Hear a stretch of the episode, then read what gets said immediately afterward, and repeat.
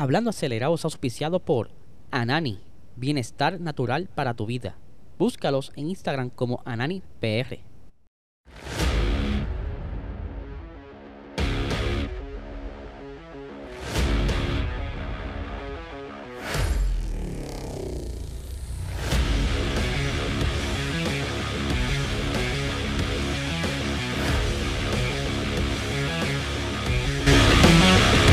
Saludos amigos fiebre, bienvenidos a todos a otra edición más de Hablando Acelerable. Hablaré ser, espero que se encuentren bien.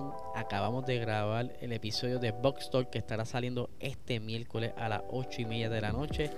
Un episodio súper interesante con bastantes bochinche. Hablamos sobre Canadá, eh, Canadá, algunas cositas que estuvieron sucediendo, como también del Gran Premio de Silverstone. La que traemos un buen programa, así que no se lo pueden perder. Por supuesto, eh, tenemos a nuestro auspiciador, Anani Bienestar Natural para tu vida. Si quieres saber más sobre su producto, ¿quieres, tienes algún problema para dormir, de estrés, pues tú entras a su website y puedes ver toda la variedad de productos que tienen, tanto para el estrés, para la migraña, para la piel, todo eso. Así que puedes buscarlo en ananifarma.com como también puedes seguirlo en Instagram como ananispr. Así que tienen que seguirlos a ellos para que, mira, se pongan al día todo lo que hay por ahí. Por supuesto, no olviden suscribirse a este canal, dale like, dale share para que este contenido siga llegando a más personas y seguimos creciendo, ¿verdad? Y poder continuar trayendo todo ese contenido que a ustedes les gusta.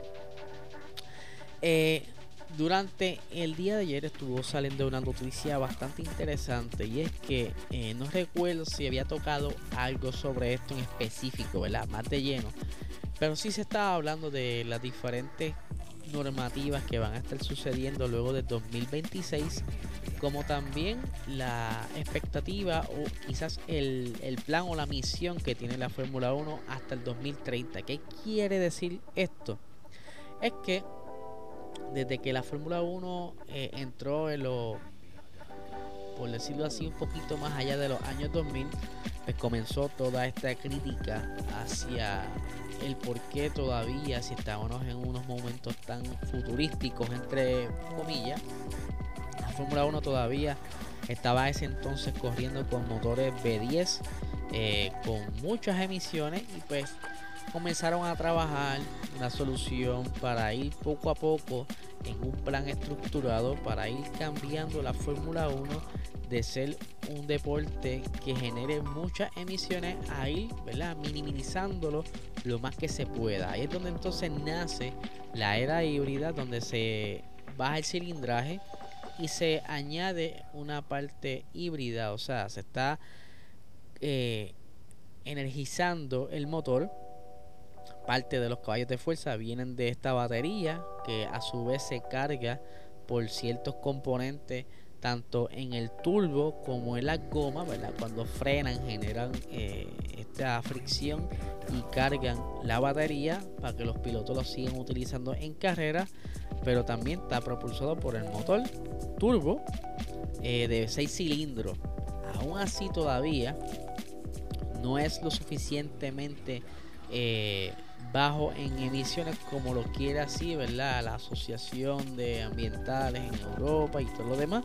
Y pues se está trabajando una iniciativa, o sea, la Fórmula 1 está trabajando una iniciativa que es 2030 eh, Net Zero. O sea, que para el 2030 tienen que cumplir con cero emisiones, no tan solo con las emisiones hechas por el carro como tal, sino también en la fábrica, eh, cuando se transporta este carro. Y es por eso que han estado eh, llevando ciertas reuniones y muchas cositas por el estilo para ir cambiando todo esto. Por ejemplo, eh, quieren eh, moverse ya para el 2026 con esto de la, la, nueva normativa de motores con un combustible que sea 100% biodegradable, o sea que sea totalmente artificial entre comillas y que no genere emisiones, ¿verdad? Que sea totalmente limpio, algo que es un reto para las diferentes escuderías, estas eh, escuderías que fabrican motores, estamos hablando de Ferrari, Renault,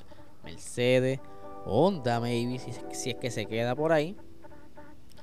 ¿Cómo van entonces a conseguir el poder de esos carros, ese caballaje que necesitan para poder seguir siendo competitivo y alcanzar estas velocidades con un combustible que ya como hemos visto con esta nueva E10, ¿verdad? Eh, que tiene 10% de etanol, eh, pues han tenido como que un poquito de down en lo que es el, power. Pero es un reto que tienen que hacerlo si es que no quieren molestar a ciertas agencias.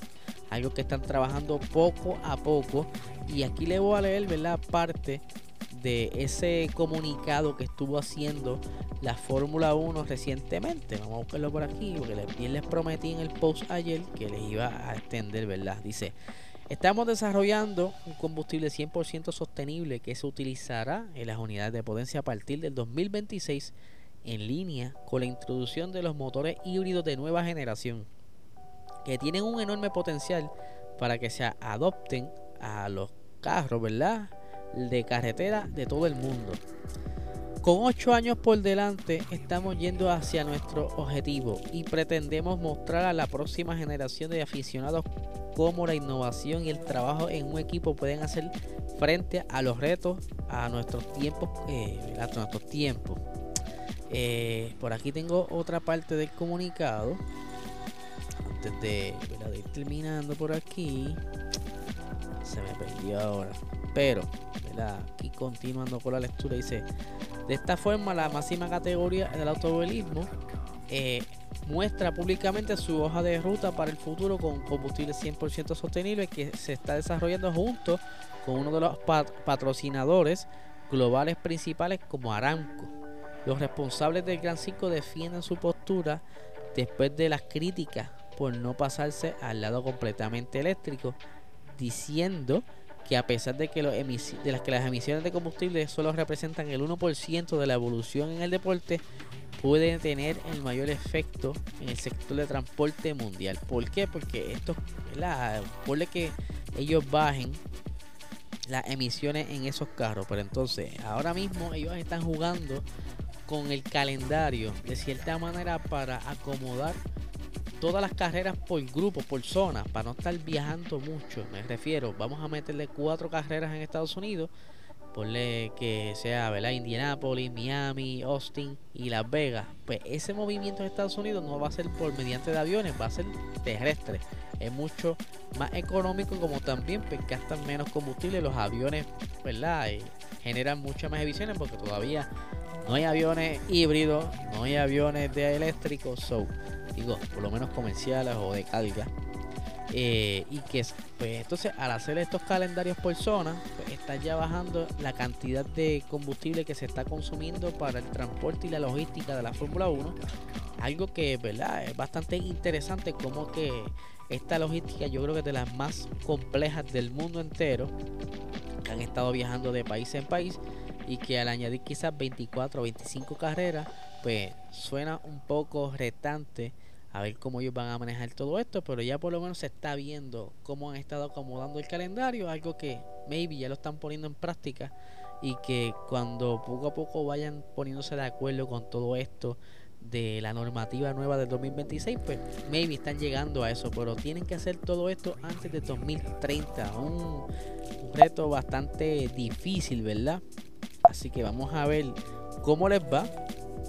Por otra parte, ¿verdad? Querías hablarle de un, una curiosidad ¿verdad? que surgió en, un artículo donde estamos hablando de Felipe Massa. Para los que no conocen a Felipe Massa, él es el, el por poco en la Fórmula 1. Eh, él estuvo cerca de ganar un campeonato en el 2008, pero lo perdió si la mente no me falla por un puntito.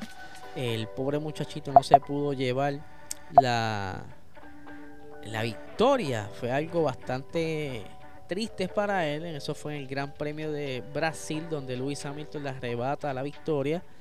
Pero él en una serie nueva que está corriendo a través de motorsport.com que se llama Motorsports Heroes, si no me equivoco, estuvieron haciéndole un tipo de preguntas y él saca eh, un secreto, una cláusula secreta que había en su contrato cuando él filmó con Ferrari él eh, estuvo ¿verdad? corriendo mucho antes antes de llegar a Ferrari cuando era pequeño en la Copa Renault Europea entre otras copas que hay en Europa que son de gran ayuda si luce eh, para como que capturar la atención y que quizá en algún momento dado te ofrezcan a un, un, contrato. Pues dice por aquí Massa, dice, en el 2000 gané los campeonatos italianos y europeos de la Fórmula Renault 2.0. Eh, después de eso, muchos equipos querían ficharme. Eh, ni siquiera me di cuenta. Ferrari ya me estaba monitoreando, pero en ese momento eh, tenía muchos datos de prueba y carreras, toda la telemetría.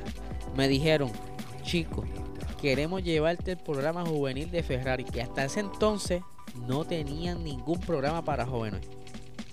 Todo lo que tenía que hacer era no decírselo a nadie.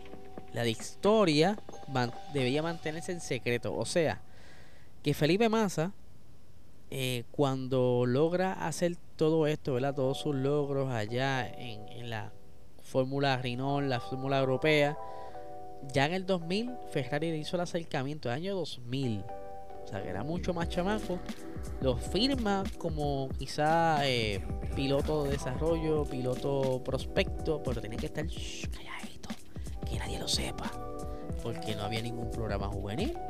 Y él pues aceptó. Y ya en el 2006 entonces le dieron la oportunidad. Y pues ahora nos cuenta de que él estuvo todo ese tiempo callado con ese con ese contrato que nos vinimos a enterar en estos días cuando decidió contar la historia que llevaba mucho tiempo entonces ya trabajando en Ferrari. Y que es por eso que estuvo creo corriendo con Ferrari de 2 a no tuvo mucho tiempo en Ferrari, eh, para que sepan aquí de él verdad él tuvo 11 victorias 41 podios de 16 poles y en su total 269 puntos perdón, 272 grandes premios, disculpen. Sabe que es un piloto que corría bastante bien, incluso en un momento dado, luego de partir de Ferrari, se dirigió a eh, el, equipo Williams. Estuvo corriendo para Williams.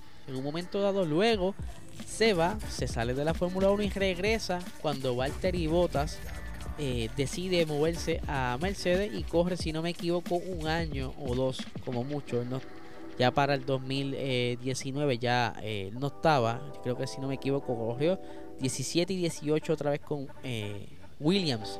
Para ese entonces Williams estaba bastante durito, cachaba un par de puntos, pero lamentablemente eso fue en picada, ya supimos qué fue lo que sucedió. Y pues mano, eh, qué, cool, ¿verdad? Que él cuente este tipo de historia porque nadie se esperaba que él llevaba tanto tiempo trabajando dentro del equipo de Ferrari. Algo que nos tomó a todos por sorpresa. Así que ojalá otros pilotos cuenten su historia. Que, que de verdad son bien, bien interesantes. Porque mucha gente le gusta saber qué hubo antes y cómo llegó donde está. No todos las han contado por, ¿verdad? completa, quizás uno las han contado por encimita. Y para ir finalizando, eh, hay un unas nuevas, unos cambios que va a estar haciendo eh, Pirelli próximamente para el año que viene y es que van a estar modificando los compuestos de las gomas delanteras de los monoplazas. Esto para evitar el subviraje. Ellos dicen que para este año se le hizo bien difícil eh, desarrollar eh, este, este compuesto ya que para el año cuando estuvieron haciendo las pruebas, el año pasado, no fueron con los carros de hoy día, la aerodinámica era totalmente distinta y es por eso que se han llevado a cabo todos estos test eh, que por supuesto Ferrari estuvo recientemente de nuevo haciendo pruebas de Pirelli, pero esto es para capturar todo este tipo de información que necesitan para ir comparando en la fábrica y que quieren entonces tener un carro que la parte delantera sea más confiable. Incluso creo que Max Verstappen ha dado el feedback de que estos neumáticos de este año pues como que no han sido como que los mejores eh, por el peso del carro. Eh, a eso tú le sumas la, gasolina de por sí. Cuando ya el carro de por sí es más pesado la que el año pasado. Y tú le echas más gasolina. Más todo esto pues tienden a, morir más rápido las gomas, como también es más difícil eh, mantenerlo en el apex cuando está entrando o saliendo de la curva. Por eso que Pirelli piensa estrenar este nuevo compuesto el año que viene para así pues darle quizás una oportunidad a, los pilotos de sacarle un poquito más provecho al monoplaza y obviamente irá de la mano de cualquier otra modificación en el reglamento que ajuste un poco la aerodinámica, ya sea para eliminar el porpoising o para emparejarlo más aún en pista, que eso es lo que muchas personas queremos para ver un eh, final distinto en cada carrera. Así que está súper interesante lo que está trayendo Ferra, eh, Pirelli. Ojalá le funcione. Hay que ver cuánto, eh, cuánto duro será estos neumáticos que quizás afecte un poco las estrategias en pista y pues maybe duren de más esta coma y entonces ya las paradas sean a una parada, ¿verdad? Que ya hacía tiempo no se ve una, una carrera de una sola parada. Este año se han visto muchas de dos paradas por el cómo se desgastan tan rápido la goma y quizás los equipos para atacar o mantenerse en defensa dentro de la carrera y mantener sus posiciones o conseguir más posiciones. Así que nada, Corillo, este es el episodio de hoy. Les recuerdo que se suscriban a este canal. Si está en formato audio podcast, dale un review, dejarle las 5 estrellitas y aquí en YouTube eh, dale like, dale a la campanita para que te enteres de todo lo que estamos haciendo y venimos, mira gente, hago el anuncio, venimos con la liga de Fórmula 1, vamos a arrancar de nuevo la liga de Fórmula 1 y venimos con unos proyectitos nuevos para hacerlo más interesante aún y ojo, que voy a estar narrándola yo voy a estar narrando estas carreras. Así que estén pendientes de todas estas novedades que estamos haciendo. Así que nada, gente, nos vemos.